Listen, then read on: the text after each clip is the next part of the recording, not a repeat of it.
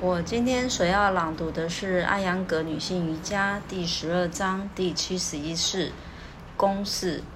这一体式模仿张开的弓的样子，整个身体弯曲，并以双背握住，好似一指紧绷弦的弓。技法一：俯卧于地面，双腿并拢，脚趾指向后方。大脚趾、脚跟、双膝和双腿并拢。二，双背贴于体侧，呼吸一到二次。三，呼气，弯曲膝盖，将双腿拉于臀部处。四，微微的抬起头部和胸部，离开地面，左手抓住左脚踝。右手抓住右脚踝，以手掌和手指紧紧地抓住脚踝，保持这一个姿势，呼吸几次。五，现在呼气，抬起小腿和大腿，使膝盖也离开地面，同时抬起头部和胸部，并离开地面。六，紧握脚踝，伸直双背。将大腿向头部方向抬举。七，向后弯，屈颈部，抬起下巴。八，保持这个最终的姿势十五到二十秒，正常的呼吸。遵循如下几点：一，肋骨和大腿不能碰触到地面；二，不要腰在耻骨上；三。将腹部附近区域向地面按压，增大双背和双腿形成的拱形幅度。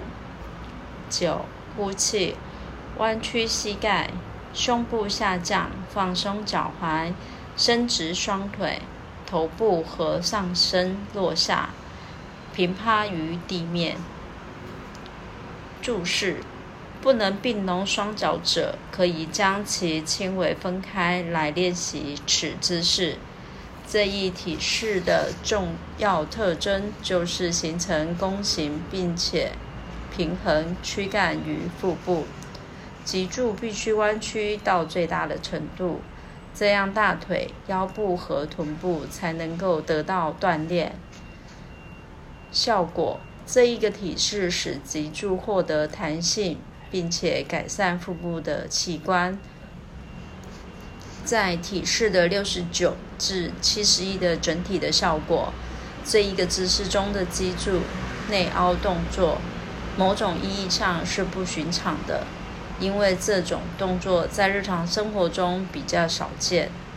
他们通过向后弯曲身体，改善并锻炼脊柱和背部的肌肉。这些姿势使脊柱更加的年轻，并且增强练习者的体力和活力，使练习者的动作更加的灵活。